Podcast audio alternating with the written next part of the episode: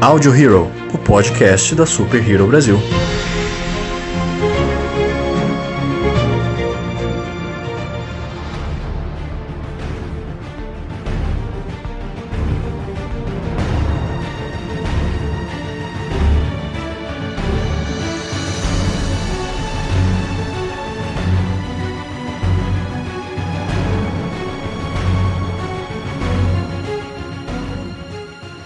Olá, senhoras e senhores de todo o multiverso, sejam bem-vindos a mais um Audio Hero, o podcast da Super Hero Brasil. Eu sou o Luan Pierucci.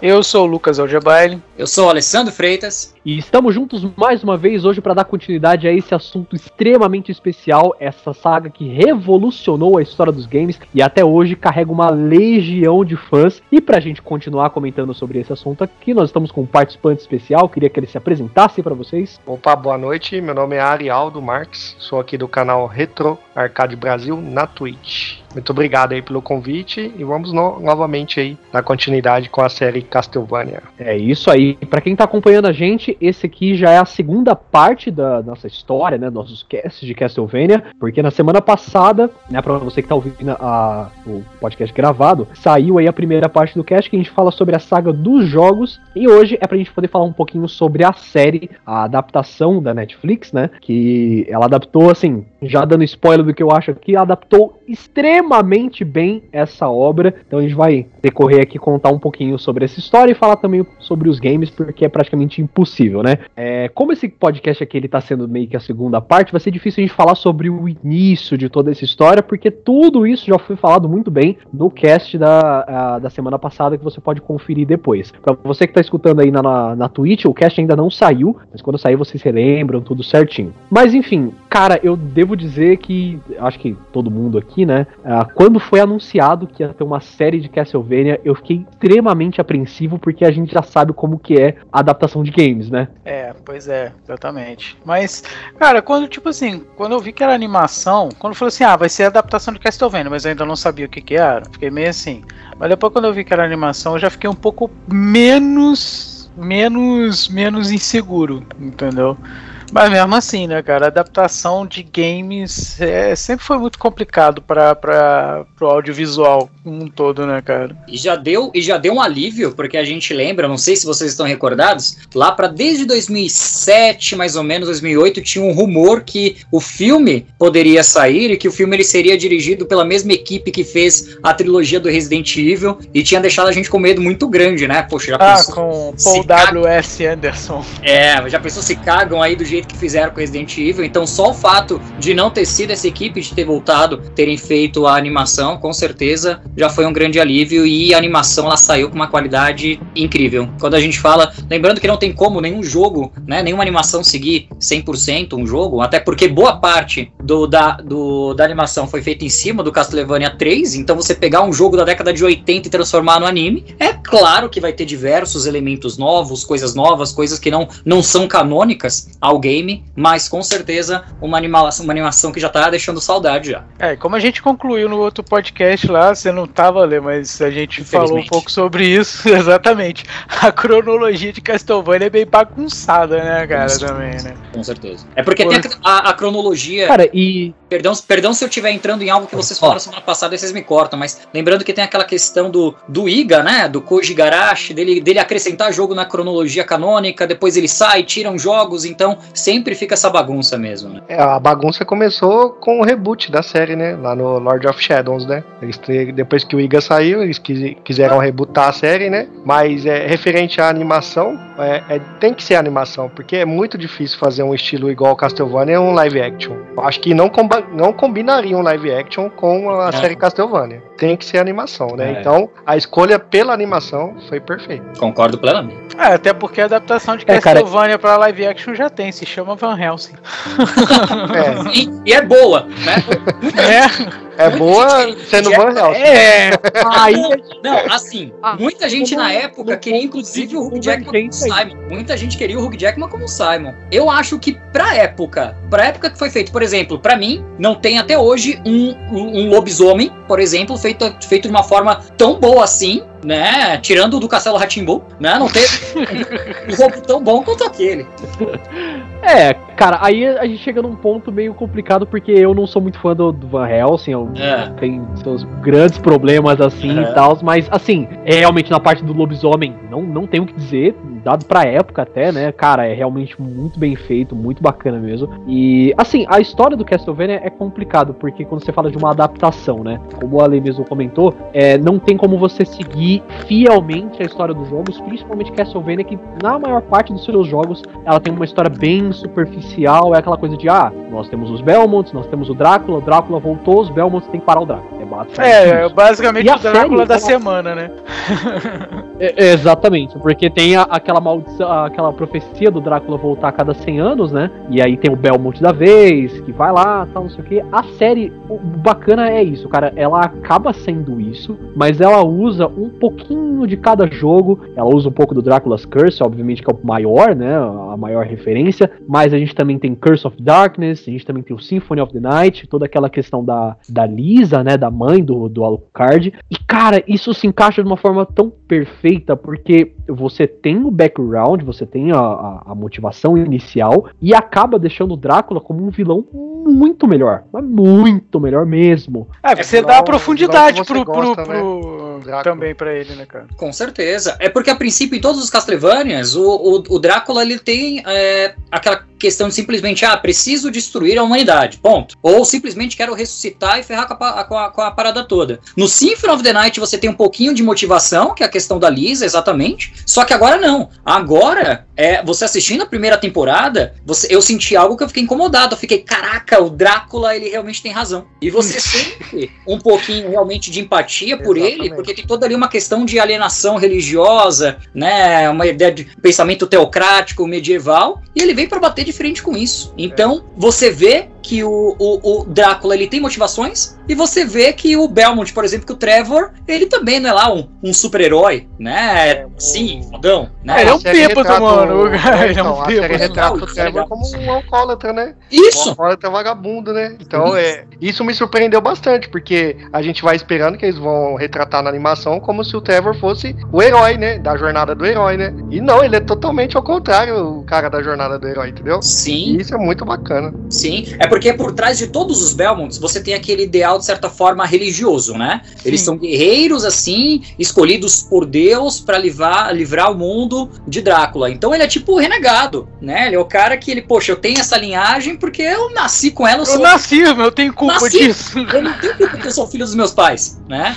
Então é legal essa, esse dilema dele. Então todos os personagens eles são deveras assim humanizados. E isso deixou a coisa bem legal. Tem uma pergunta pra vocês. E é bacana, cara. Aí, a Buffy era uma Belmonte desgarrada, cara? Olha, Ô, pergunta! Pode ser, pode ser. ó. A Buffy é a, é a Belmonte de Nova York, né? Lá É, ué. na Califórnia. Cara, e uma outra coisa também, né? Seguindo essa piada do Lucas que eu tava conversando com a minha namorada esses dias, ela é muito fã de, da animação excelente também, o Hotel Transilvânia, né? Que tem o Drácula e tal, assim. Eu tava conversando com ela, né? Cara, beleza. Nós temos o Drácula, nós temos a Mavis e a gente tem o, o carinha lá que é o Jonathan, se eu não me engano, né? Se a gente colocar pra esse universo, quer dizer que o Jonathan, então, ele é um Belmont e a Mavis, ela é meio que o Alucard da história? Seria isso? Também faz A sentido. história ela acaba tomando, tomando um rumo totalmente diferente, né, nesse caso aí. Com certeza. É, pelo, pelo lado da sátira, da satira, satirização, seria isso. Da paródia, né? É isso aí. Exatamente. E o, E, igual cara, dando. o Lucas falou da, da Buffy, né? Na Buffy tem o Angel, não sei se vocês conhecem, que era o antagonista, né, da série. É o Alucard, né? é, pô, se a gente for E, parar pra tá dando- pensar, tem sim, né, cara? Tem muita. Tem umas ligações assim, quem né, cara? copiou quem que a gente não sabe, né? Referências, né? mano? Sim, sim. Referências, né? E, cara, dando continuidade dessa parte da, da, da personalidade do, do Trevor, né? Que é assim, é inegável que todo mundo mundo ama o Trevor de primeira, assim, ele já aparece no segundo episódio ali. Que a primeira temporada ela tem só quatro episódios. A duração da temporada a gente vai falar um pouquinho mais depois, mas é, se acaba gostando do cara imediatamente, e isso é uma coisa muito bacana, porque os Belmonts, né, é, com exceção ali do Richter, do, do Gabriel e tal, você não tem a, aquela profundidade, você não tem história, uma personalidade concretizada dos caras ali. Então, os produtores eles têm uma área muito ampla para trabalhar. E cara, você pegar o Trevor, eu depois que assisti a série, eu fui jogar o Dracula's Curse. Para mim, o Trevor do Dracula's Curse é um Trevor que eu vi no, na série da Castle, do Castlevania, sabe? É, é muito pra mim ele tá sendo um frouxo aqui. Com... Morreu. Morreu. Mas vai, então, porque, desculpa, cara, é, eles, pod eles podem fazer isso com outros Belmonts, inclusive, porque o próximo a ser adaptado é o Richter, né? O Richter ele tem a sua personalidade meio feita, é, mas é também tem toda essa área. É oficial já, Sim, já é, é oficial. Já, é oficial. Porque é do jeito que acaba a, a, terceira temporada, né? Eles têm que dar um final pros personagens que estão ali por enquanto, né? Sim. Aí será que vai emendar já na, na, na mesma temporada? Então, porque falaram que vai aparecer então, junto com a Maria, com a, com a Maria, né? Então tem tudo para caminhar por um Round of Blood e um Symphony of the Night mais pra frente. Aí que vai ficar o bicho vai pegar. Vai. É, então. Porque o que acontece? Eles. É claro que a Netflix quer continuar usando o Alucard, né? Porque o Alucard é sensacional na, na é, série e tal. E o único série. Jeito. O único jeito de usar o Alucard é com o Richter, né? Então. O, o, o, o, o Richter, né? De, de, em questão de caráter, né? Ele é totalmente diferente do Trevor, né? Se for levar a, o jogo, né? Sim. Sim, sim. Sim. Então, isso é bacana porque eles podem trabalhar essa personalidade do Richter já com o que a gente tem no, nos jogos, mas eles têm toda essa liberdade para poder acrescentar ainda mais, né? Isso é muito bacana porque como fizeram no, com o Trevor. É, é legal porque como o Lucas falou, ele vai totalmente oposto a essa saga da jornada do herói. A gente é apresentado ao cara que é bêbado, tá lá, já tem briga de bar, mas você vê que o cara já é habilidoso e tal, assim, você é, é aquele personagem que entra no coração, tipo, quase que de imediato, assim. Genial, a sacada de, deles foi genial. Tanto dele quanto da, da menina também. Não, então, que bom que você falou, inclusive, era da, da menina, que seria a Saifa, né? Porque a apresentação da Saifa, ela é idêntica ao que é no Dracula's Curse. Trevor, ele vai lá no subsolo de Targovist, mata o Ciclope lá e a Saifa aparece. E tá aí outra personagem maravilhosa Exatamente. também, que teve muito espaço para brilhar e muito espaço para construção da personagem também, né? E a Saifa ela traz o lado cômico também, né? também, pra mim a Saifa é assim, um dos melhores personagens. É o melhor personagem até que o Trevor, mano. Total. E na quarta temporada ela tava incrível. Aquela, a, Nossa, aquele, aquele início deles no campo e ela começa a falar um monte de Quando ela perde a linha, mano. Ela, quando ela é, começa a falar um bando de merda, cara. É, é OP, né? Ela é overpower. Ela é até mais que o, Muito, o próprio. Trevor, né? Então, os dois se completam, né? Não teria uma série se não tivesse os dois juntos, entendeu? Sim.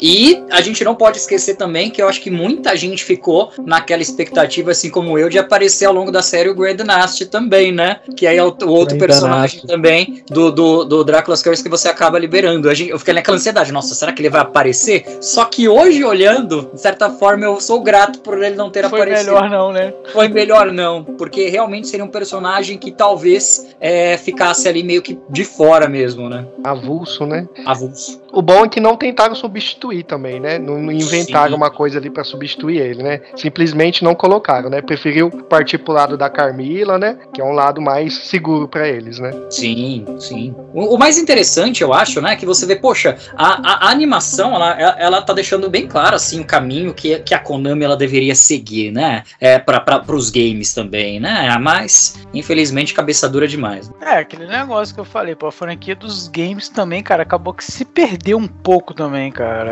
É, tem muito tempo, pô, no podcast passado eu fiquei também perdido. Eu falei, pô, ah, porque tem o Alucard, que ao mesmo tempo era o Richter, mas também era não sei quem. É o Trevor. O, é o Trevor, desculpa, o Trevor. Troquei, até, eu até troquei os dois, tá vendo? Como é que era a confusão? é, mas é que o Iga, quando ele criou o Symphony of the Night, ele criou um, um, uma, um novo ponto de início, entendeu? E ele começou a fazer pelo Game Boy Advance, né? Pelo DS. Só que aí com a saída do Iga, né? A Konami falou: foda-se ele e vamos colocar aqui um reboot da série que é o Lord of Shadows, entendeu? Que é excelente, na minha opinião. Uhum. É, eles fizeram igual a DC faz de 52 e 52 volumes. Ou seja, reboot, pronto. Eu acho, não, eu acho que a ideia do reboot foi uma boa ideia. Eu acho que a única falha do reboot foi querer colocar o Alucard como, como realmente ali um Trevor, né? Eu acho que a falha ficou ali. O reboot em si eu achei que ficou bacana. Assim. Vamos, vamos dar nome, nomes aos bois, né? O, o, problema do reboot foi o Lords of Shadow 2. Exato. Lords of Shadow 1, ele é maravilhoso, é Fantástico. incrível tal. Mas aí eles foram inventar de fazer o 2. O 2, o começo dele é maravilhoso, como a gente tava falando no cast passado. É muito, muito bom mesmo. Mas depois ele se perde, aí tem esse negócio do Alucard, seu Trevor. Aí... aí fica castelo na cidade, castelo medieval. É. Ah. é volta no tempo, a, a, avança no tempo. E aquela coisa. O que eu acho que aconteceu com, com o reboot foi a saída do Kojima do, do, do produto. Que o Kojima sim, sim. ele dirigiu o primeiro Lord of Shadows. O ele tinha por obrigação, Kojima? Isso, ele tinha por obrigação sim, dirigir o segundo. Sim, tinha obrigação sim. por dirigir o segundo. Só que aí a Konami descartou ele e ele falou, então, aí saiu o que saiu, né? Sem a supervisão dele. Aí, ah, quer é saber? Eu vou fazer Metal Gear.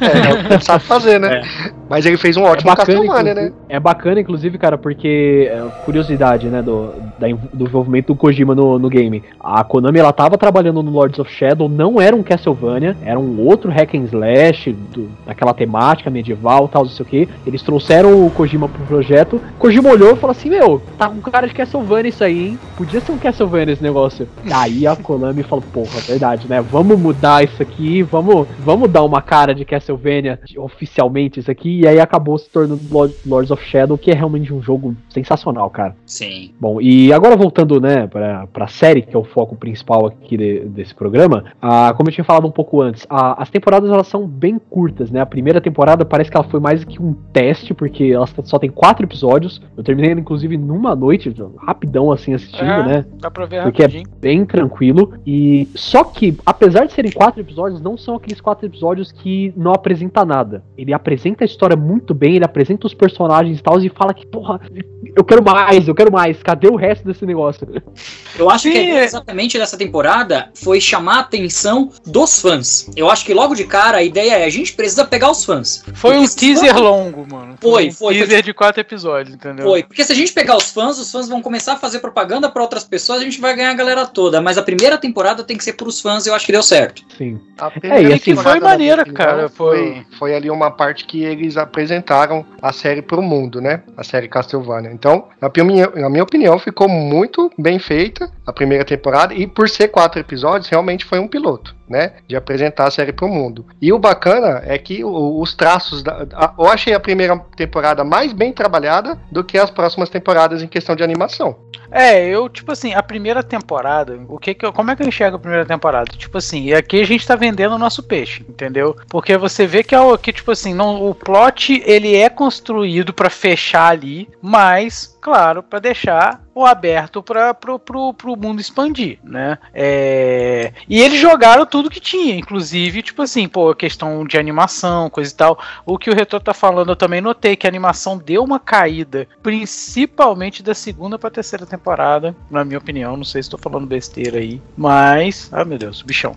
O, o, só que é, eles, como eles tinham quatro, de repente, quatro episódios, o orçamento deveria ser bem, bem baixo. Eles falaram assim: bom, vamos apostar, né? Que de repente a gente vai conseguir colher alguma coisa daqui, entendeu? Então foi bem isso, mas eu acho que, que a qualidade da primeira temporada foi bem superior, realmente, até a, a da terceira temporada. Aí, assim, primeira, embora seja mais curta. A primeira tem um marco, né? Que toca a música do, do game lá na, na, na igreja lá, aquilo lá é sensacional, né? cara. Blood Tears, se eu não me engano. É, na hora que cara, toca aquela música lembro, lá na igreja, lembrava assim, é dessa. é sensacional. Que entre é. os três, né, que o Alucard se junta com, com o Trevor com a, com a Seifa, né, os três se encontram e vai lá na igreja, né, aí tem os inimigos lá Isso. e começa a tocar a música do jogo, isso é, é louco. É, Blood Tears e Castlevania na verdade, não é? é na verdade, essa, essa cena, essa cena é da segunda temporada já, é no, no início, né? episódio. No início eles, da segunda ali. É no penúltimo episódio, na verdade. É no penúltimo, quando eles estão invadindo o castelo do. Isso, quando eles estão invadindo o castelo do Drácula. Aí tem toda Isso. aquela luta no, no lobby lá. E, Sabe. cara, uma curiosidade, eu assisti essa a segunda temporada, tá? achei extremamente foda essa cena, adorei a, a, a música. Só que depois depois disso que eu fui jogar os jogos. Joguei e tal, não sei o que, amei, maravilhoso. E eu fui reassistir recentemente com a minha namorada que ela não tinha visto ainda. Quando tocou, eu tinha esquecido disso, cara. Quando tocou, eu falei, caralho, é Bloody Tears, não é possível isso, cara. Aí ele, pô, caralho, eu já tinha visto, mas é tão foda que eu vibrei mesmo assim, cara. Mas acho que é a reação de todo mundo mesmo. Tanto que a gente esperava por Sim. mais músicas, eu acho, do game, né? Eu, e pelo que eu me lembro, eu acho que foi a única, né? É, se eu, se eu não me engano, Foi foi a a única única. mesmo. Eu, eu Mas esperava sabe por mais quê? pra- na- nas outras temporadas de referência de música, de, de, de personagens também, né? Não teve. Não, mas eu penso no seguinte, a música Blood Tears, ela é a música do, do Simon Belmont no Castlevania 2. Então acho que ali os direitos realmente são da Konami. Só que, por exemplo, as músicas que são também bem famosas, que são do Symphony of the Night por é, adiante, elas não são músicas da Konami, elas são músicas da, da, da Ya- Yamane, que é a compositora, e ela compõe e ela licencia as músicas pra Konami. Então acho que aí tinha que ter autorização dela. Então acho que é um negócio muito mais é, muito mais burocrático pra conseguir essas músicas, penso eu. Eu acho que não, acho que eles vacilaram mesmo. Porque Será? se você transmite um jogo e toca essas músicas aí, quem recolhe o dinheiro é a Konami. Aí a Konami deve repassar pra ela, entendeu? Pode ser. É. Se bem que no próprio Drácula's Curse a gente tem uma outra música extremamente famosa da saga que é a Vampire Killer, né? E a Sim. Vampire Killer não estava presente na série também, então não sei. E a primeira, e a primeira do Castlevania 1 também, Vampire Killer, né? Ela toca Sim, Vampire Killer. Sim. Verdade. Então verdade. realmente não tinha motivo pra não ter essa, é verdade. É, exatamente. Mas assim, Vampire é. Killer também é uma acho que- das melhores. Sim. A Vampire Killer, pra mim, depois Quase. de Bloody Tears, é a melhor, cara. Ah, mas não tem música ruim, cara. É, é difícil pegar uma música zoada assim dos antigos, assim. Acho E que assim, nenhum, cara, é nenhum Castlevania tem música ruim, to- todas Não, não. de alguma não forma tem. são agradáveis. Não tem. Até, por exemplo, até o do Castlevania 64 não tem trilha sonora, mas a- o tema de abertura do violino no Castlevania 64, não sei se vocês conhecem, é uma música fantástica, linda, né? Então, Diferente, né? Vamos colocar assim, diferente. com o certeza. Castlevania 64 eu não joguei. Joga em live, ô, ô Lucas, você vai adorar. Outro. Não, ia, ia passar raiva. Já tô amando esse aqui. É outro Imagino. jogo muito criticado, mas mas tudo bem. Vamos. E assim, é, como a gente falou, né? A primeira temporada ela acaba sendo meio que um teaser. E é, acho que pra todo mundo, talvez o, o, o ápice da primeira temporada é a luta do Trevor contra o Alucard, que é uma das coisas que tem no próprio game também. Você batalha o Alucard primeiro pra depois ele se juntar na jornada, né? E curiosidade sobre essa cena, que eu tava dando uma pesquisada, né, sobre a série pra poder trazer um pouquinho mais. Ah, durante ah, esses primeiros episódios, quando o Trevor chega em Targovist, que ele conhece a Saifa e aqueles outros oradores lá, eles acabam falando de uma profecia do guerreiro adormecido. O guerreiro adormecido que tá embaixo da cidade, não sei o que, não sei o que, não sei o que. Aí eles encontram o Alucard e eles começam a conversar com o Alucard sobre essa profecia. Quem conhece e tal. E aí tem um momento que ele pergunta pra Saifa, ele fala, você conhece o resto da profecia? A Saifa, nesse momento, ela fica meio, primeiro meio corada e fala, "É, eu conheço. Por quê? Essa profecia, ela dizia que um caçador, uma maga e um guerreiro,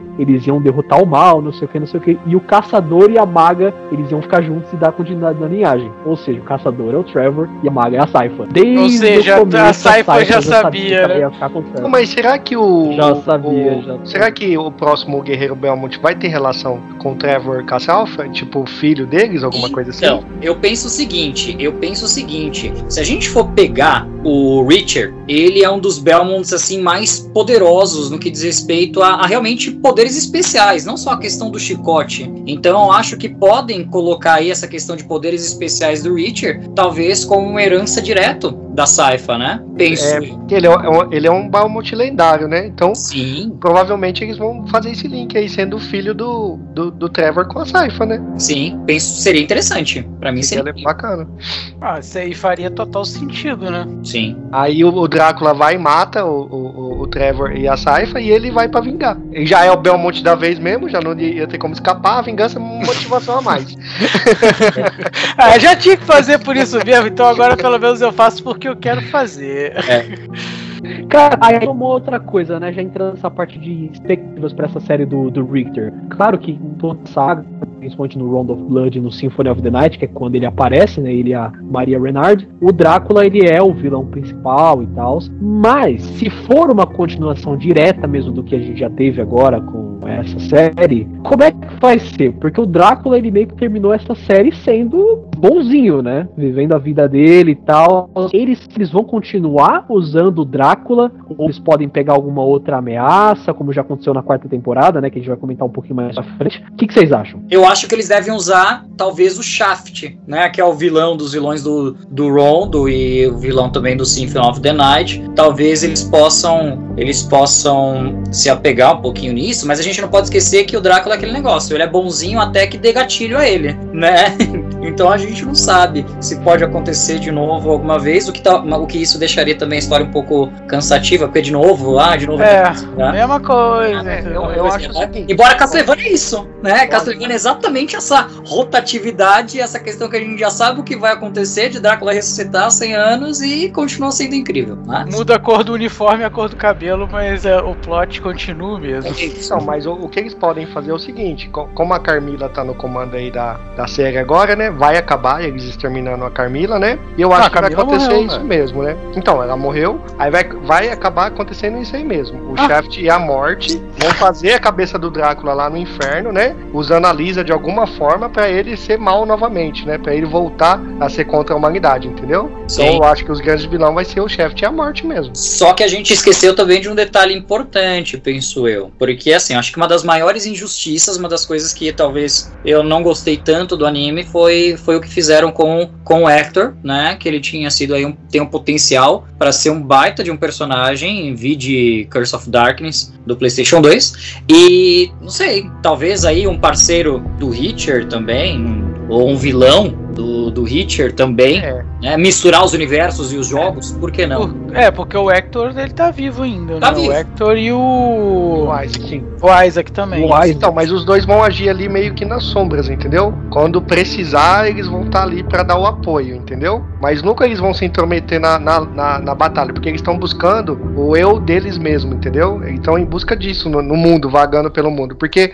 o sentido que eles tinham de viver era o Drácula, né? Quando eles acreditavam naquela história do Drácula. Então, eles queriam seguir com o Drácula da, daquela forma, né? Aí veio a Carmila e mudou tudo. Aí eles ficaram meio perdidos. Então, eles estão buscando a alma deles, a essência deles agora no mundo dos humanos, né? É, pois é, mas, tipo assim, eles também não são exemplos de bondade, né, mano? Ninguém Entendeu? é. Em Castlevania, ninguém é exemplo de bondade. É, então, ninguém é exemplo de bondade. Então, cada um deles pode ser um ou um gatilho ou simplesmente ser a razão realmente do, do da, da continuidade da história, entendeu? O que eu digo assim, eles eram marionetes, né? Eles serviam simplesmente para é, summonar monstro pro Drácula, né?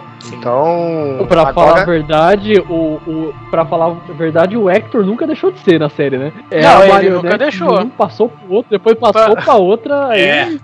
Passou a ser marionete de um, de outro, de um, de outro. Ah, mas ali do, do Hector, é, foi a menininha que encantou ele lá, né? Ele tava decidido a não fazer mais nada pela Carmila, né? Mas a menininha lá fez a cabeça dele, então vocês já sabem, né? É.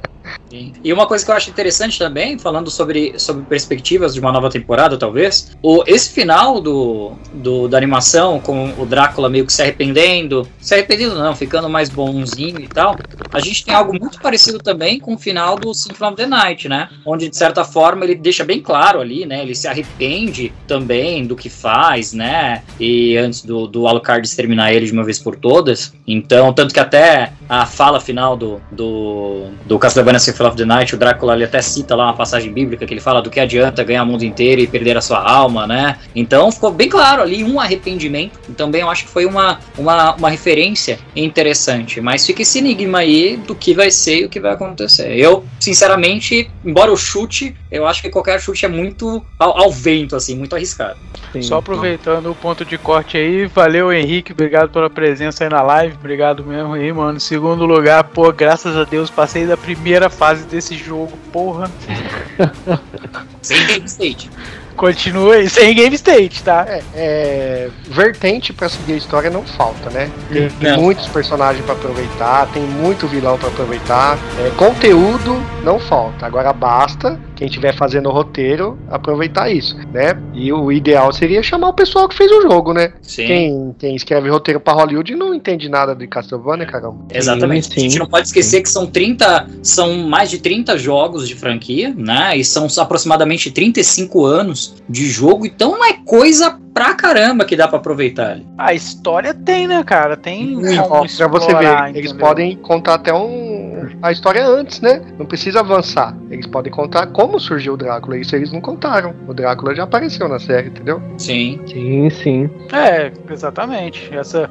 Bom, se bem que teoricamente eles já meio que contaram nesse, nesse Sim. negócio. ah, E contaram mais da motivação, né? O Mas Léo, teoricamente é o É, surgimento ele- também, né? o Léo Belmont, que foi o Ele já era quem ele era antes. que é o do Lament of Innocence lá do PlayStation 2, ele aparece na primeira temporada no quadro, né? Mencionado ele, falando: Ó, esse foi o primeiro Belmont. É, exatamente. Lá na, na biblioteca, né? Isso, isso, que é a Sim, sim. primeira e segunda temporada, todos os fãs ficavam castando easter eggs, né? Eu nem prestei atenção na história, eu ficava olhando, procurando easter egg, depois eu voltei pra assistir novamente. Então também é um- um- uma coisa bem aberta que pode também ser contada, né? Diga-se de passagem, o Lament of Innocence, meu top 2 aí de Castlevania. Que Belíssimo. Excelente. História, Jogaço, jogo, cara, jogaço. jogo, eu tive pouquíssimo contato com ele, mas e no que diz respeito, por, por exemplo, a questão de história, a forma como o Matias Concrivi se transforma no Conde Drácula é fantástico. Uma bela origem também. a jogabilidade, a trilha sonora é excelente. Recomendo pra qualquer um. Melhor Castlevania 3D disparado. Você achou melhor que o Curse? Melhor que o Curse, bem Sério? melhor. Nossa, bem melhor. Se for esse que eu tô jogando, qualquer um é melhor que ele, tá? Ah. Isso, esse Joga aí os Game Boy que você vai ver o que é raiva, Lucas. Joga os Game Boy pra você ver. É. Joga o Adventure pra você ver. Você vai cometer um suicídio. Nossa senhora. Não, o Adventure é, é difícil, cara. É difícil. E assim, é, saindo um pouquinho do assunto da série, né? Falando um pouquinho aqui, eu, eu consegui jogar vários Castlevanias que eu não joguei no Castlevania Anniversary Collection, que saiu pra PlayStation 4, PC, Xbox e Uhum. tal. E aí eu tava seguindo certinho a ordem. Joguei o Castlevania 1, Simon's Quest, Drácula's Curse, o Super, o Super Castlevania 4, que é primor de jogo maravilhoso. Fantástico. E depois do Super Castlevania 4, eu fui jogar o The Adventure. Você tá doido. Que cagada que eu fiz, porque, cara, quem não jogou, o Super Castlevania 4, acho que em questão de, do, da geração 2D, né? Depois do Symphony of the Night, ele é a melhor. É a melhor jogabilidade que tem. Isso é sem comparação. E o The Adventure, cara, de Game Boy, porra, é um negócio muito difícil, é muito travado. Muito. Nossa, eu passei raiva, passei raiva. Bom, travado, segundo o E- retrô, é Round of Blood. Round of Blood é caso pra. Você, você pega uma pessoa que tá louca no hospício, aí você bota ela pra jogar Round of Blood. Ela volta ao normal. Em dois, três dias ela volta ao normal.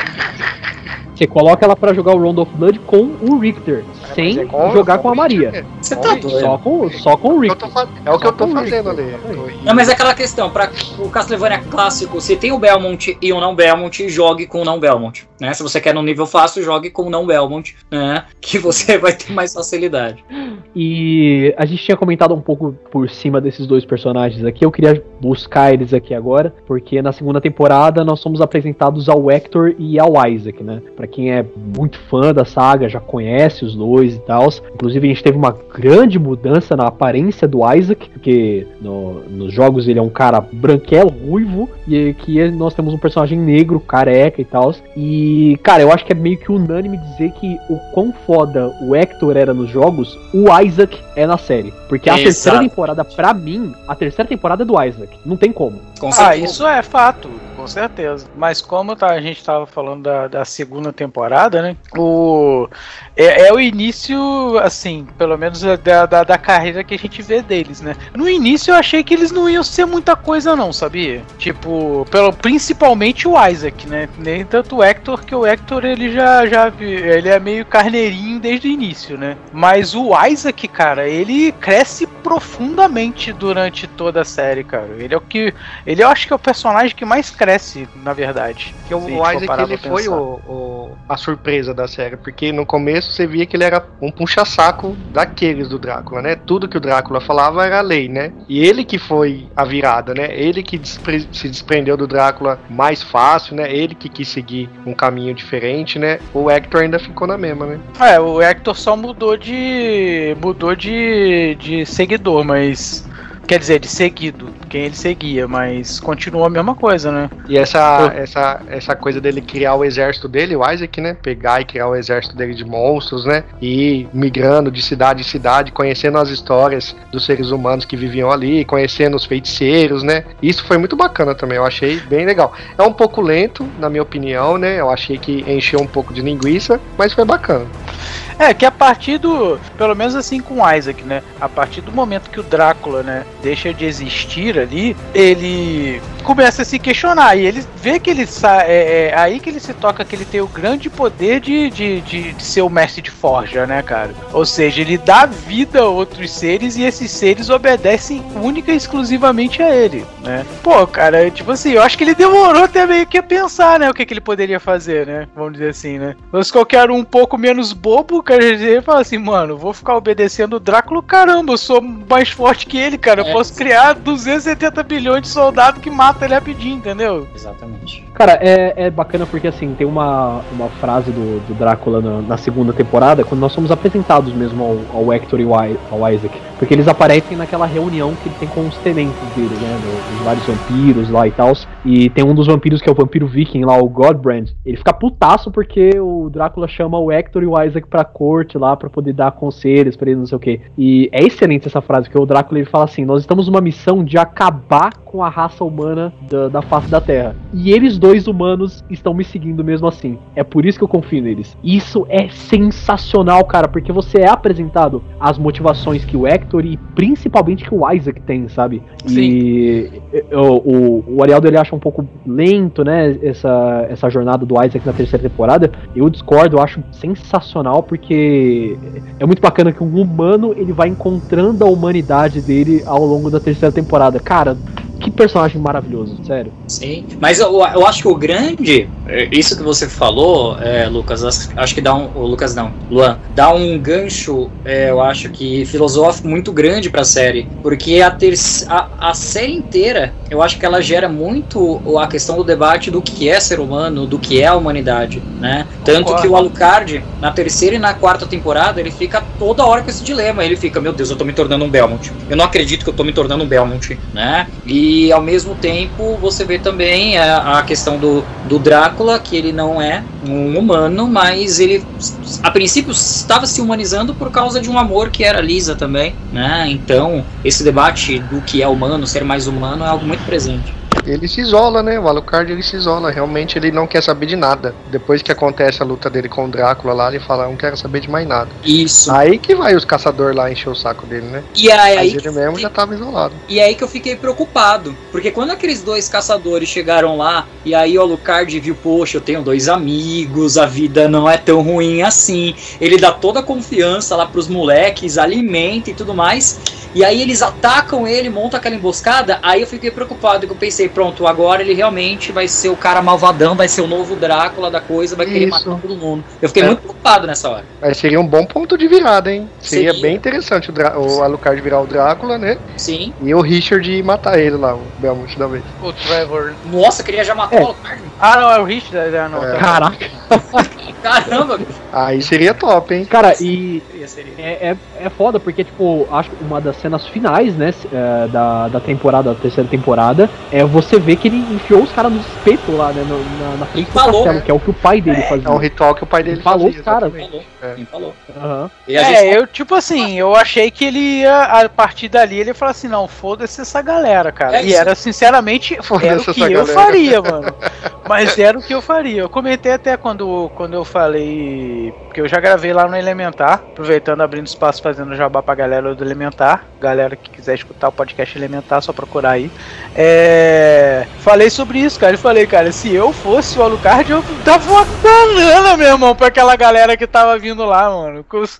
Pô, os humanos só queriam não, ferrar cara, é... mano. Então, qual é, mano? Não, cara, é sacanagem, mano. Porque os caras chegam lá, o cara dá abrigo pra eles, dá comida, é, treina, tal, não sei o quê. Os caras comem o Alu... comem a bunda do Alucard ainda e ainda trai Literalmente o cara. falando. É, mas o Alucard literalmente falando. É. O Alucard foi juvenil, gente. Total. Exato de Crocodile que ele foi juvenil. Que tava na cara que era uma emboscada, né? Foi Não, juvenil. cara, eu acho que eu não. Sinceramente, o Alucard ele não foi juvenil. Porque, Foi. porque pensando, pensando nisso, o Alucard ele era uma criança convivendo ali, entendeu? Então É, ele, assim, ele foi ingênuo. Não foi juvenil, eu acho que ele foi eu considero ingênuo. que ele foi ingênuo pelo estado emocional que ele estava. Exatamente. Entendeu? Ele É, ficou. Ele tava muito. Assim, Ele Vulnerável. tava na carência. ele tava muito vulnerável. Isso aí, exatamente a palavra. Vulnerável e carente. É, O e cara, se ele, mata ele fez sozinho, até. Ele fez até bonequinhos, né, do, do Trevor da sabe que ele ficava brincando Isso. lá, conversando sozinho. Mas eu acho que é isso, é, é- é exatamente é um ponto interessante que aquele negócio, como ele é fazer uma comparação tosca agora, né? É a gente comparar tipo aquele negócio tipo, de- do, do Nino, tem 300 anos, mentalidade de criança, é a mesma coisa, né? Talvez pelo fato de ser um vampiro, ele viver muito mais o processo talvez de amadurecimento emocional dele seja um pouquinho mais lento também, o que ele comete essas falhas, né? Você O vê ele em Alucard constantes é o personagem dilemas. mais fudido que tem, né? Ele é o personagem mais fudido que tem em Castlevania. Ele é imortal, ele não morre. Ele, vive nessa, ele vive nessa tristeza, né? O pai é, vive fazendo o que faz e ele, ele, ele quer morrer, não, não consegue morrer. Ele quer viver, não consegue viver. É isso. Ele não consegue fazer porra nenhuma, mano. Mataram ele. É, exatamente. E, e é legal, né, cara, porque, assim, o, é um, inclusive uma das outras frases bem fortes da série, assim, que o Alucard ele fala: Pra honrar o legado da minha mãe, eu tenho que matar o meu pai. Isso é, assim, tipo, bem pesado, porque você sente esse peso no personagem, sabe? Principalmente na segunda temporada, que é toda a preparação ali pra batalha do Drácula mesmo, e no final, né, quando tem o ápice da própria batalha, que a gente vai falar daqui a pouco, é, é complicado, cara. Você se coloca na, na posição do cara. Assim, o pai ele iniciou toda essa onda de vingança por terem assassinado a mãe dele, pura ignorância, né, da, da, da igreja. E aí ele é obrigado a assassinar o pai por conta de tudo que ele tá fazendo, não sei o que, não sei o. Apesar dele entender o ponto de vista do pai, né? É, é complicado, cara. Eu acho muito bacana esse peso que o personagem tem. Porque ele é, assim. Ele é o Drácula, só que sem a loucura que o pai tem. Sim. E você vê é aquele negócio, sem a loucura, mas você vê que tem algumas coisas que são genéticas, né? Então, como por exemplo, o, o simples fato de ele empalar os dois é, caçadores lá, tudo que ele fala, nossa, né? mas que é algo também muito humano, que é você exatamente Cara, acreditar eu no até das acho que o cara que Puxou mais a faz. Lisa também, né? Ele puxou o lado da Lisa, né? Puxou, puxou. Ele é o híbrido, literalmente. Ele é um pouco dos dois. É porque a Lisa, cara, é muito boa, mano. Mas sinceramente, cara, pô, põe se você era a situação do Drácula, mano. Você tá na sua casa, tranquilo, aí chega um, chega um pessoal lá de, de. Não vou dizer nem de igreja nem nada, mas de qualquer culto lá, fala que tua mulher é bruxa e tu que quer queimar tua mulher. Tu vai fazer o quê, mano? É. Porra, tu É, vai, cara. vai querer o sangue dessa galera, mano. Sim. Por isso que, por isso que os vampiros chupam sangue, né? Por causa disso, né? Porque eles querem sangue, né? É, por isso que o Alucard, o Alucard também ele tinha que se revoltar mais que esse pessoal aí, né? Não com, com o Drácula. Que ele- ele Mas aí quer foi a prova dele, entendeu? dele, Essa né? é a parada desse, de quando colocaram esses humanos, né, na vida do Alucard, eu acho que foi pra isso, pra colocar ele à prova também, né, do, do que ele queria mesmo, né? É, também, pode ser. Sim.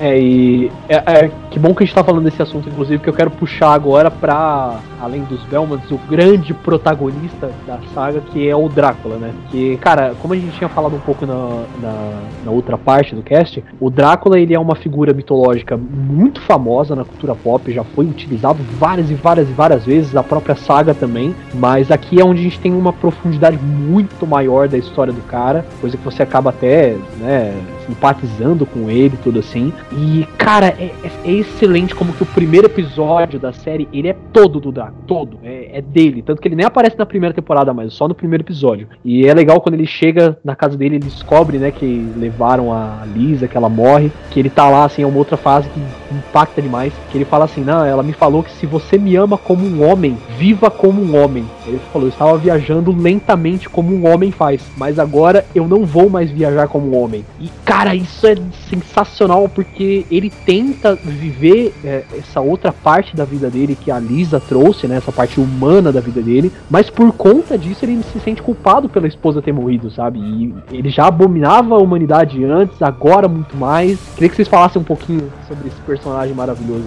Eu acho que isso que você tá falando, Lu, é muito aquela. É, é muito realmente aquela ideia de que muitas vezes o cara ele tenta parar de fazer alguma coisa errada ou alguma coisa assim, só que ele acaba sendo puxado de alguma forma. É aquela frase clássica do, do Michael Corleone no Poderoso Chefão 3 que ele fala: Por mais que eu tente sair, eles me puxam para dentro de novo, né? E ele tá toda hora tentando fazer isso. Então são, novamente, ele tá, como você falou, muito bem colocado, Luan, ele tá tentando ser um humano, ele tá tentando ser alguém que tem poderes e que não usa, mas chega um determinado momento que ele não aguentou. Foi muito forte aquilo. Então, a, a questão do Vlad aí, é, ele é um predestinado, né? É destino. Então, o destino desse ser humano, que é o Vlad, o Conde, né? Era ser o Drácula, não tinha outra pessoa. Então ele pode tentar escapar o quanto ele quiser. O destino dele era esse. Então não, tem como. A, a, o que o universo tramou para ele é essa vida eterna de sofrimento, entendeu? É o personagem, faz parte dele. É, que senão é, vira o. Basicamente é, é, o que move ele, né, cara? Então, assim, pega o. Se a gente for parar pra analisar, até olhando por um ponto, foi aquilo que eu falei. É tão errado, assim, é claro que a forma como, como ele quer fazer também o negócio é totalmente errada, né? Eu não aprovo nem ferrando, mas tipo assim, as motivações que eram vazias, que a gente no jogo sempre foi um pouco assim meio obscura, ali a gente vê que ele tem uma motivação, não é só destruir por destruir porque ele quer, entendeu? Tem um motivo para ele fazer aquilo, né? Ah, mas até no jogo eu já entendi aqui que o motivo dele era esse. Até no jogo eu já, já tinha uma noção que era isso aí, né? Apesar que o, o que poderia fazer, né? Dele um vilão sem ser essa motivação, né? Ele, ele não é um vilão genérico igual de outros jogos que tá ali por si querendo dominar o mundo, entendeu? Sem motivação nenhuma. Ele tem uma motivação humana. Isso que o torna um vilão legal. Um vilão que a gente se identifica, né? Sim, exatamente, né? A gente tem pelo menos aquele pontinho de, de tipo assim, é, o cara tem um ponto de vista. Pode não tá certo. Mas o cara não tá fazendo só por fazer, né? Exatamente. É, cara, e... Você acaba tendo uma justificativa realmente para aquilo. Não se torna um, um, um, vilão vazio. E tudo aquilo que tem profundidade a gente tende uma, uma inclinação a acabar gostando mais, né?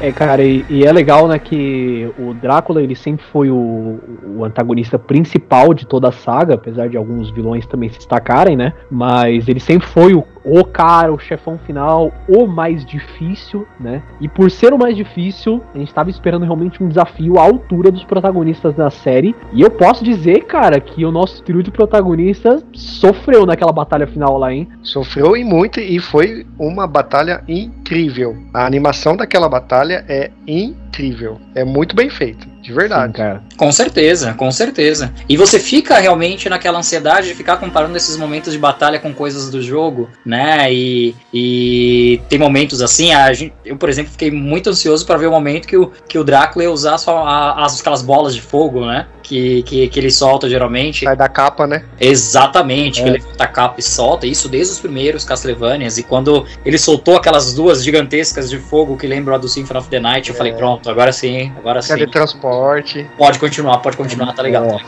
Não, foi muito fiel aos games a batalha. Muito, Realmente, muito. a batalha você vê ali que é, que é bem fiel aos games mesmo. Tanto nos poderes, quanto no, no na trilha sonora, né? E quanto também no, no, no gestual dos personagens, né? Então é bem Sim. fiel mesmo. E é aí que você vê que a equipe, ou ela, tipo, jogou realmente a direção ali, ou ela jogou, ou ela realmente estudou muito, viu muito. E não simplesmente pegou, ah, não, isso aqui fez sucesso, vou dar uma olhadinha numa sinopse, uma coisa ou outra, a gente faz a nossa versão aqui. Você vê que não foi isso. Não, não foi. Exatamente. Eu acho que teve gente ali é, graúda da Konami, né? E eles jogaram sim. Ou, ou pelo menos viu no YouTube. Como sim, que é?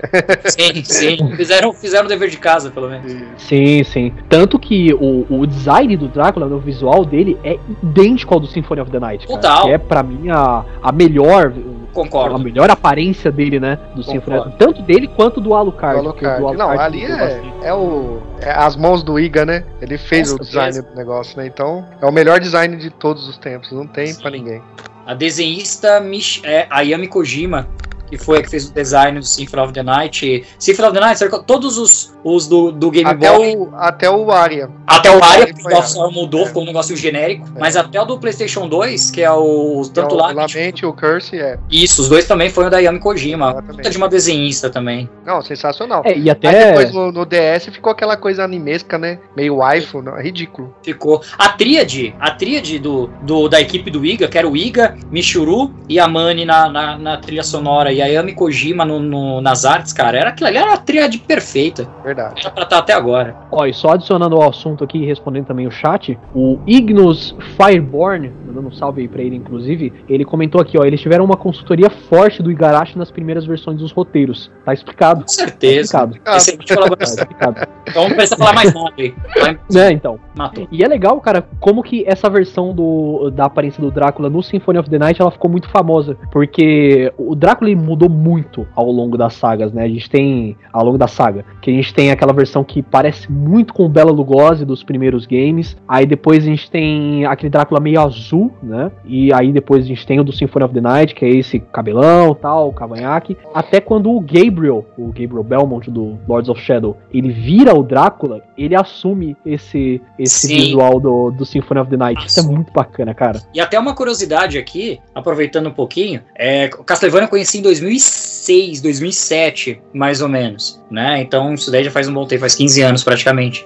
E na época, quando foi 2008, eu comecei a estar parada. Eu tava escrevendo uma fanfic de, de Castlevania que era a continuação do Symphony of the Night com o filho do Richard Belmont, que foi um personagem que eu inventei. Eu escrevi 60 páginas e deixei parado. Só que eu me lembro que quando eu tava fazendo minhas pesquisas e tudo mais, quando eu colocava Drácula no Google, hoje eu não sei mais, mas quando eu colocava Drácula no Google e imagens, a maior parte das imagens sobre Drácula era do Castlevania. Então você vê que realmente a- aquela. E o Castlevania Symphony of the Night. Então você vê realmente que foi um marco, né? Aquele Drácula ele foi um marco mesmo. Porque todos os Dráculas até então era aquela figura caricata do, do cinema no início do século XX, que era do, daquela figura com cabelo lambido pra trás, né? Aquele cabelo oleoso, né? Sim. O Drácula rostinho Ah, o. Drácula Azul tem o seu charme, né? Aqui é o Drácula do, do, do Randolph Blood, né? Sim, Ele tem seu charme também, né? Eu Tem, gosto. tem. Só que aí foi uma releitura muito bacana, né? E que ficou. Hoje, você fala pra mim Drácula, eu hum,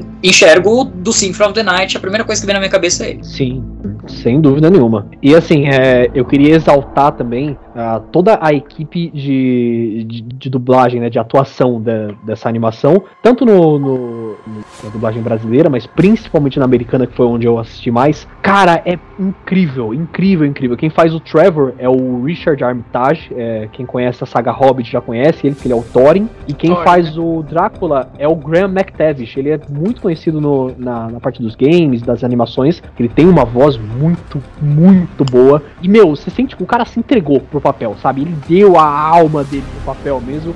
Ele dá uns gritos, cara, que sente a dor do personagem ali. É muito bom. Eu assisti, eu assisti a primeira e a segunda temporada dublada e mi- minto, minto. Primeira e segunda temporada legendada e a terceira e a quarta dublada. E como você falou, um trabalho excelente, tanto por um quanto por outro. Mas aqui eu queria até fazer a minha menção honrosa à, à dublagem brasileira mesmo, edição brasileira, porque a questão das piadas, o momento das piadas, de palavrão, adaptação, principalmente da quarta temporada, ficou um negócio incrível, assim. Ficou terceira. um negócio muito natural. Não ficou Mas aquele é extremamente natural, cara. Parece que tu tá. que eles são, tipo assim, assim, brasileiros mesmo falando um monte de besteira ali, cara.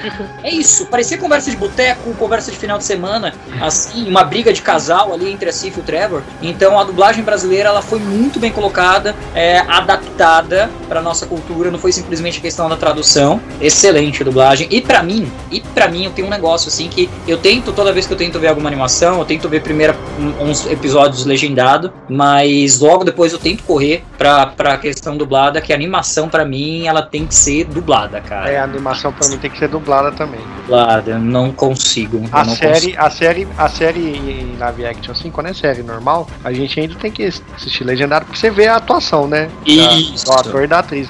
A animação não precisa, né? É a voz que vai dar o, o tom, É, né? Tá, É, exatamente. exatamente, exatamente.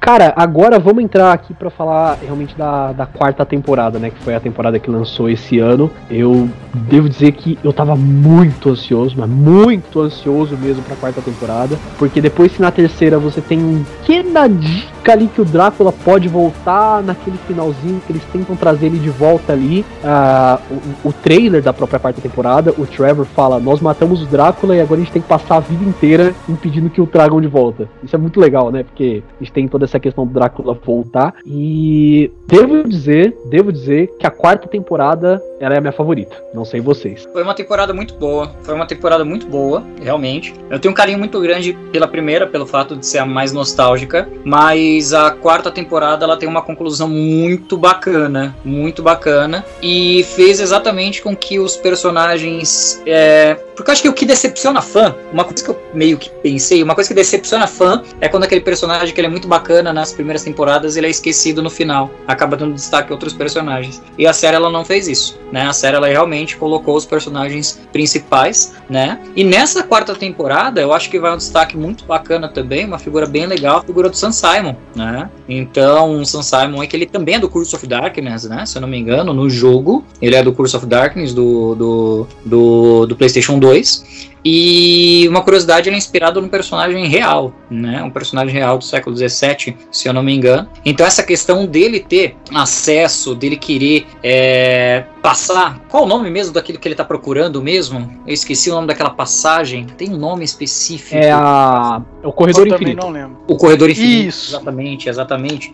E a ânsia dele, novamente, aí temos uma causa bem interessante, uma causa amorosa também. Ele também está querendo buscar a sua esposa, a sua amada e tudo mais. E a forma como isso, porque a princípio ele parece ser um cara muito racional, só que na verdade essa racionalidade dele ela vai se transformando numa busca passional pela sua esposa, né? Que tá perdida lá no tempo também, que tá morta. Pra então não é um dizer louca, chato. né? Importante, né? Eu acho que tanto ele quanto a morte, finalmente, a morte, né, aparecendo, acho que foram foram personagens bem bacanas. E essa luta com a morte, né? Essa luta com a morte, eu acho que a gente, acho que o, o, o Luan, eu acho que ele deve puxar um pouquinho mais para frente. É isso mesmo, Luan? Se você for puxar sim, mais para frente, a gente fala para ela. Então depois a gente sim. fala mais para frente, a gente destaca lá. Mas temporada excelente. Sim. Ó, a temporada concluiu com chave de ouro, né? O que já vinha a, sido feito, né? E trazendo esse personagem que você falou que é do Curse of Darkness mesmo, né?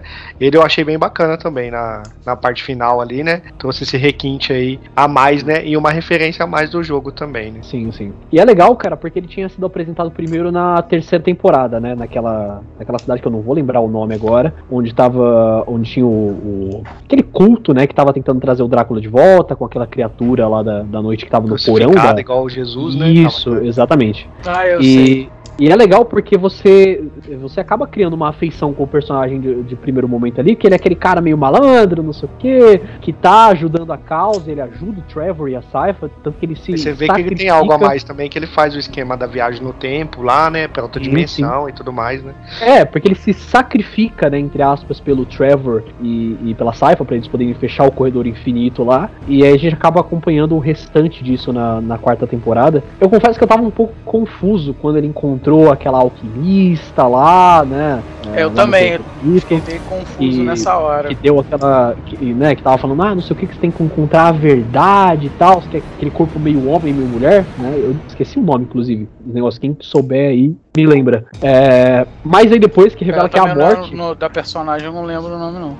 Mas aí depois que revela que é a morte, cara, sensacional. Vamos, vamos entrar já na morte, por favor, pra gente poder tirar vamos, do, vamos, do vamos. peito. Eu, eu acho que aquela, e... aquela luta. É, é, foi incrível. Desculpa, desculpa cortar, Luan. Fala da morte, já fico empolgado já. Oh, Mas pode falar, pode falar. eu acho, cara, que ali foi um dos momentos que realmente mais lembra os jogos né? Que você realmente está encarando o boss. Uhum. Então você vê a questão do tamanho, a questão da dimensão, você vê dos personagens, o personagem ele tentando pegar o, o tempo do chefe para dar o golpe Exatamente, é. no momento certo. Muito e legal aquele aí. cenário, aquele cenário, eu acho que ele lembra demais a fase final do Curse of Darkness do PlayStation 2, a luta com o Drácula. O cenário, ele é muito, muito parecido com o final do Curse of Darkness. Quem tiver curiosidade, dá uma pesquisada na luta final. É exatamente Tá. igual. É exatamente igual. É, é- é- é idêntico, é idêntico. O momento que ele se declara ali também pra, pra Safia também, foi uma luta bem bacana. Eu achei que ficou incrível. Ficou E a incrível. morte foi muito bem feita no, no, no quesito personalidade. É aquilo mesmo. Não, não tem diferenciação dos jogos para aquela Não. morte da animação. Não tem. Não. É, mas tá Não, certo que. Tá certo que eu entendo até o valor, né, do Trevor ter lá e se ter ido se sacrificar, mas, mano, o que que custava o Alucard dar um pulinho lá e dar ajuda nele, dar ajuda pra ele, mano? Tem a emoção do negócio, né? Aí ficava muito É, overpower, né? Aí não pode. Tem que ter Sim, a sim. trama, né? E é, é bacana, cara, porque a gente é. No começo da quarta temporada, eles apresentam esse vampiro novo, que é o Varney, né? O Varney de Londres. E ele tá aparecendo sempre lá, assim, mas ele é um personagem que, ah, tá, tá, esse cara aí, beleza, é um vampirinho aí que tá te- tentando trazer Ele parece ser volta. um borra-botas, né, mano? Na verdade, né? Parece, ele parece um, um cara, tipo. ah, Ele parece ser só ele- aquele cara que fica tirando provar- onda assim, cagando goma pra nada, né? É, Parece ele fica tentando provar o, o tempo inteiro, né? É, tentando se provar. tá, Ah, não, eu sou o Varney de Londres. Eu acho que você já ouviu falar de mim e tal. E, cara, no nos momentos finais ali, quando o, o, o Saint Germain ele tá abrindo o portal e aí ele se revela ser a morte. Cara, eu confesso que eu gritei. Eu gritei nessa cena. Eu falei, ah, puta que pariu, que sério. É, mas é isso, a morte ela é traiçoeira. É, é sempre o objetivo Sim, dela é ser rasteira e traiçoeira. Ela sempre vai se disfarçar como a pior pessoa que existe na face da Terra, pra te surpreender no final, né? E assim, é, dando continuidade na, falando da, da morte, né? É muito bacana porque a morte, depois do Drácula, ela é meio que a, a segunda principal vilã da, da saga, né? E a gente não tinha visto até, até esse momento na série, não tinha sido comentado nem nada. Apareceu bem rapidinho no primeiro trailer lá e eles começaram a, a comentar durante a, a, a série, mas você não esperava que ela ia aparecer de- dessa forma. Não esperava que ia ser um personagem que já tava lá. E a motivação é muito boa, porque você é apresentado o personagem que não é tecnicamente a morte encarnada, mas é um ser que se alimenta da morte, né? E como o Drácula iria trazer a morte a todos os humanos da Terra, é por isso que a morte queria trazer o Drácula de volta, porque ia ser meio que a fonte de, de poder dela, né? E, cara, é uma motivação muito bacana e simples até. É, Eu já tava me questionando, falei, caramba, a morte não vai aparecer, não. Não é possível que, que, que eu fui tapeado dessa forma. e ela aparece no momento que você menos espera. Quando ela aparece, você fala, pô, que genialidade que fizeram. Genial. Porque eu acho que é exatamente isso. É, isso eles também eles pegaram é, de uma forma muito legal. A morte ela não é uma personagem que ela é, preenche todo o jogo. Ela é uma personagem que ela tá ali. Não, ela aparece em momentos pontuais e geralmente num momento que antecede o final do jogo, né? Então ela é sempre um dos últimos boss. né? Arrisco dizer em muitos jogos a, a morte ela é até muito mais difícil de ser enfrentada do que o próprio Drácula, penso eu também. Então, assim, ela apareceu num momento bem legal, no momento final, realmente ali, que antecede a, a história e sendo bem fiel também aos games. É, exatamente. E, assim, não só. Eu acho que depois desse episódio, assim, esse episódio que, ela, que a morte aparece, que o Trevor enfrenta, né, a- acabou tomando o posto de meu episódio favorito, que antes disso, ah, o episódio com a batalha contra o Drácula era, mas esse, assim, cara, é maravilhoso do começo ao fim, porque no início a gente tem a reunião do, do trio de protagonistas, né, do Trevor, da Cypher e do Alucard, que eles lutam lá contra os generais da morte, tem uma sequência maravilhosa de, de ação, a animação desse episódio tá uma coisa de maluco, e depois você tem toda a, a batalha do Trevor contra a morte mesmo, que é muito emocionante. Eu achei que ele tinha morrido, pra falar a verdade, achei que realmente não iam trazer de volta, iam deixar ele por ali e tal. Também. Tanto que eu até, até falei, né? Eu tava conversando com a minha namorada, tava assistindo junto com ela. Falei, meu, se o Trevor morreu, a Saifa tem que estar grávida. Mas é a primeira não- vez, é a primeira vez que você vê o Trevor com medo de verdade. E ali ele ficou Sim. com medo de verdade. É a primeira vez que eu vejo ele na série ficar com medo de uma ameaça. Sim, exatamente. Agora eu me lasquei. É, Agora, agora, eu então, agora é o tudo ou nada, né, mano? Agora não vai ter Alucard pra me É. salvar, não vai ter ninguém pra me salvar, não. E é legal, cara, como assim é, é muito bem construído o roteiro dessa série, porque a- o que o Trevor usa na, na batalha contra a morte são coisas que a gente já tinha visto antes, né? Então, primeiro, o chicote, que é a Morning Star, foi que ele pegou lá atrás na segunda temporada, que é um chicote sinistríssimo, ele bate no- nos caras, já explode, ele usa contra o Drácula, mas não dá certo, né? Porque o Drácula é muito mais forte. Mas a, a série inteira você vem acompanhando que esse chicote é sinistro. Bateu, morreu, né? One hit, one kill. Quando ele bate na morte com a Morning Star, cara, não faz nem, Uhum. nem, nem arranha, sabe? Não, não faz nada. Aí dá tela azul. acaba criando-. Da- É, pronto, fudeu.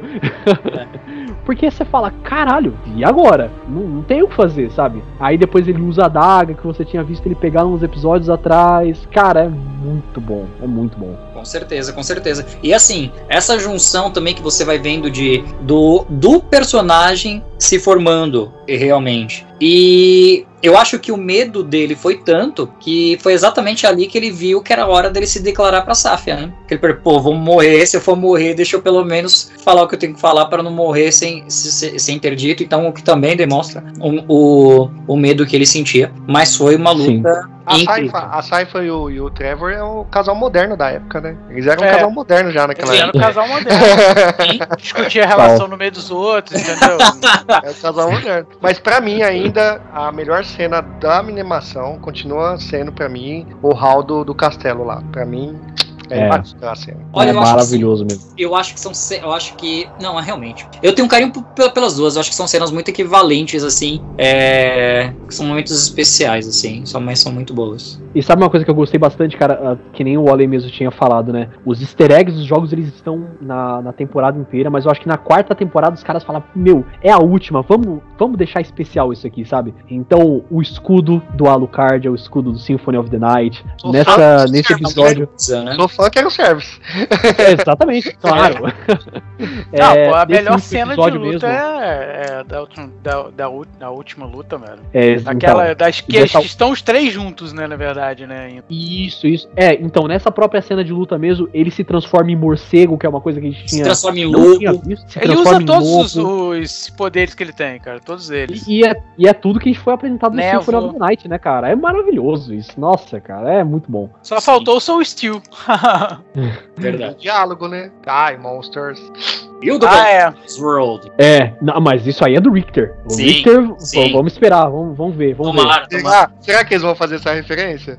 Pô, seria Pô, muito cara. Pô, Se pelo menos ele falasse um morra monstro, já tava ótimo. Já eu ia É. inteiro já se ele falasse. Nossa senhora. E, cara, inclusive, falando disso, né? é, o Ale não tava na, na última live, infelizmente. E a gente tava comentando algumas coisas do, do Lords of Shadow, né? E eu lembro que quando eu tava jogando Lords of Shadow 2, na, bem no comecinho lá, naquela batalha contra o Paladino, que é quando o jogo tá maravilhoso ainda, inclusive, que tem uma referência. que O Paladino fala, Die, monster, you don't belong in this world.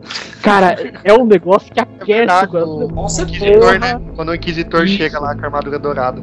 Exatamente, exatamente. Gente, o papo tá realmente muito bom. Essa é a segunda parte do nosso cast de Castlevania, mas poderia muito bem ter uma terceira. Nós vamos ter no, um novo podcast de Castlevania, obviamente, quando lançar essa série do Richter, que nós já demos nossas expectativas aqui. Queria agradecer muito a todos que acompanharam a gente aqui na gravação e também o pessoal que acompanhou a gente na Twitch, aqui nosso podcast ao vivo. Não eh, se preocupem que esse aqui não é o último, tá? Podcast que a gente vai gravar aqui ao vivo com vocês. Vamos trazer novas gravações ao vivo, que é muito bacana essa dinâmica que a gente tem com vocês aqui, respondendo perguntas e tal, é bem legal. E eu sei que vocês gostam muito também. Agora eu queria abrir aquele momentinho de praxe para os nossos convidados aqui fazerem os seus respectivos jabás. Então o palco é todo de vocês. Bom, então, meu nome é Arialdo Marques, eu sou aqui do canal Retro Arcade Brasil na Twitch. Faço live todos os dias, lives diárias aí na Twitch. E sempre jogando aí jogos de Play 4, jogos retrô. E tamo junto aí. Quem quiser dar uma visitada lá, dar um apoio, é só seguir nosso canal lá. Muito obrigado aí pelo convite, Luan. Muito obrigado aí também ao,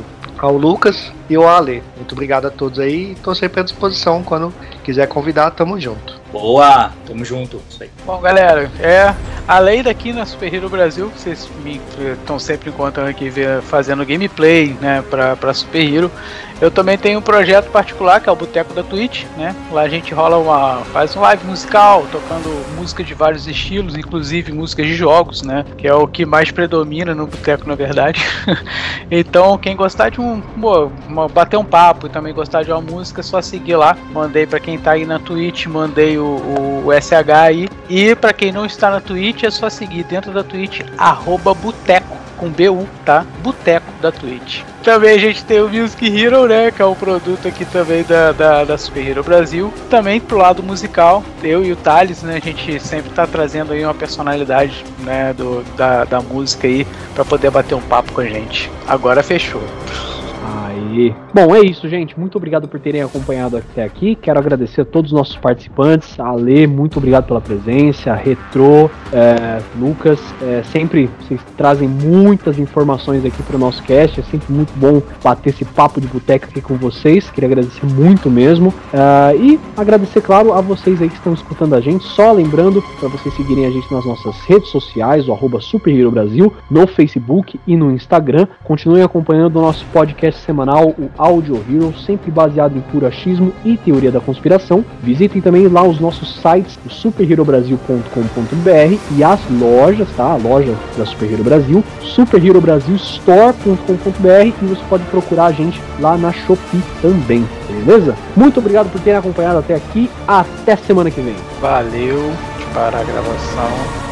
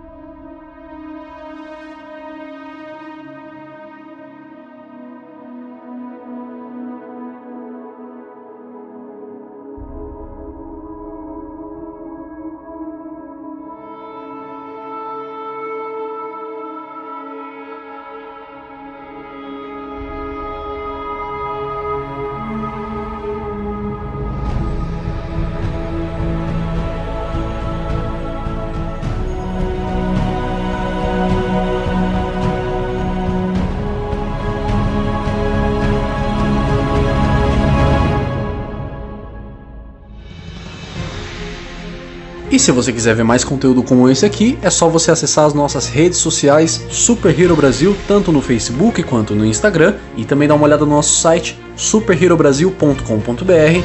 Dá uma passada lá, tenho certeza que você vai gostar muito.